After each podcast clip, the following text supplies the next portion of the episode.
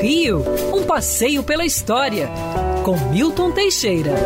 Amigo ouvinte, no dia 13 de setembro de 1906, o brasileiro Alberto Santos Dumont realizava a primeira decolagem em público com um veículo mais pesado que o ar. Foi o 14 bis. O 14 bis foi a primeira tentativa da construção de um aeroplano feita por Santos Dumont. Não era muito prático, era muito frágil, era de seda com bambu, mas decolou. Não foi um grande voo, 75 centímetros, mas aí eu plagio eh, Neil Armstrong. Foi um pequeno passo para o homem, mas um grande passo para a humanidade. Foi fotografado, foi filmado, saiu na mídia da época, foi reconhecido como o primeiro voo. Mas depois, logo alguns, alguns, dias depois, Santos Dumont realizaria um segundo voo.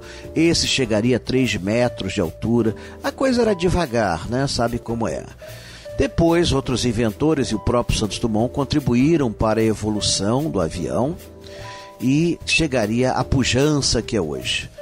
Santos Dumont, muito modesto, considerava que o avião era uma invenção do mundo, nunca patenteou mesmo quando produziu outros inventos, ele nunca os patenteava, pois achava que aquilo não pertencia a ele, pertencia à humanidade.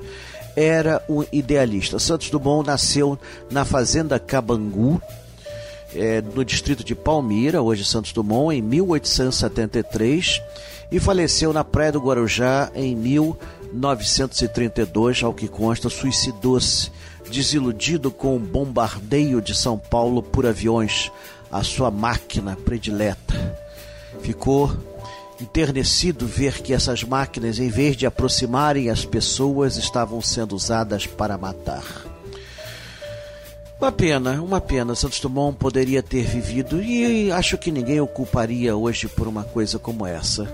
Mas, seja como for, ele se achava culpado e achou que fez o que deveria. Foi uma, foi uma grande perda para nós. Santos Dumont hoje repousa no cemitério São João Batista e seu túmulo é visitado por turistas do mundo inteiro que rendem homenagens ao pai da aviação. E tudo começou num remoto 13 de setembro de 1906. Quer ouvir essa coluna novamente? É só procurar nas plataformas de streaming de áudio. Conheça mais dos podcasts da Band News FM Rio.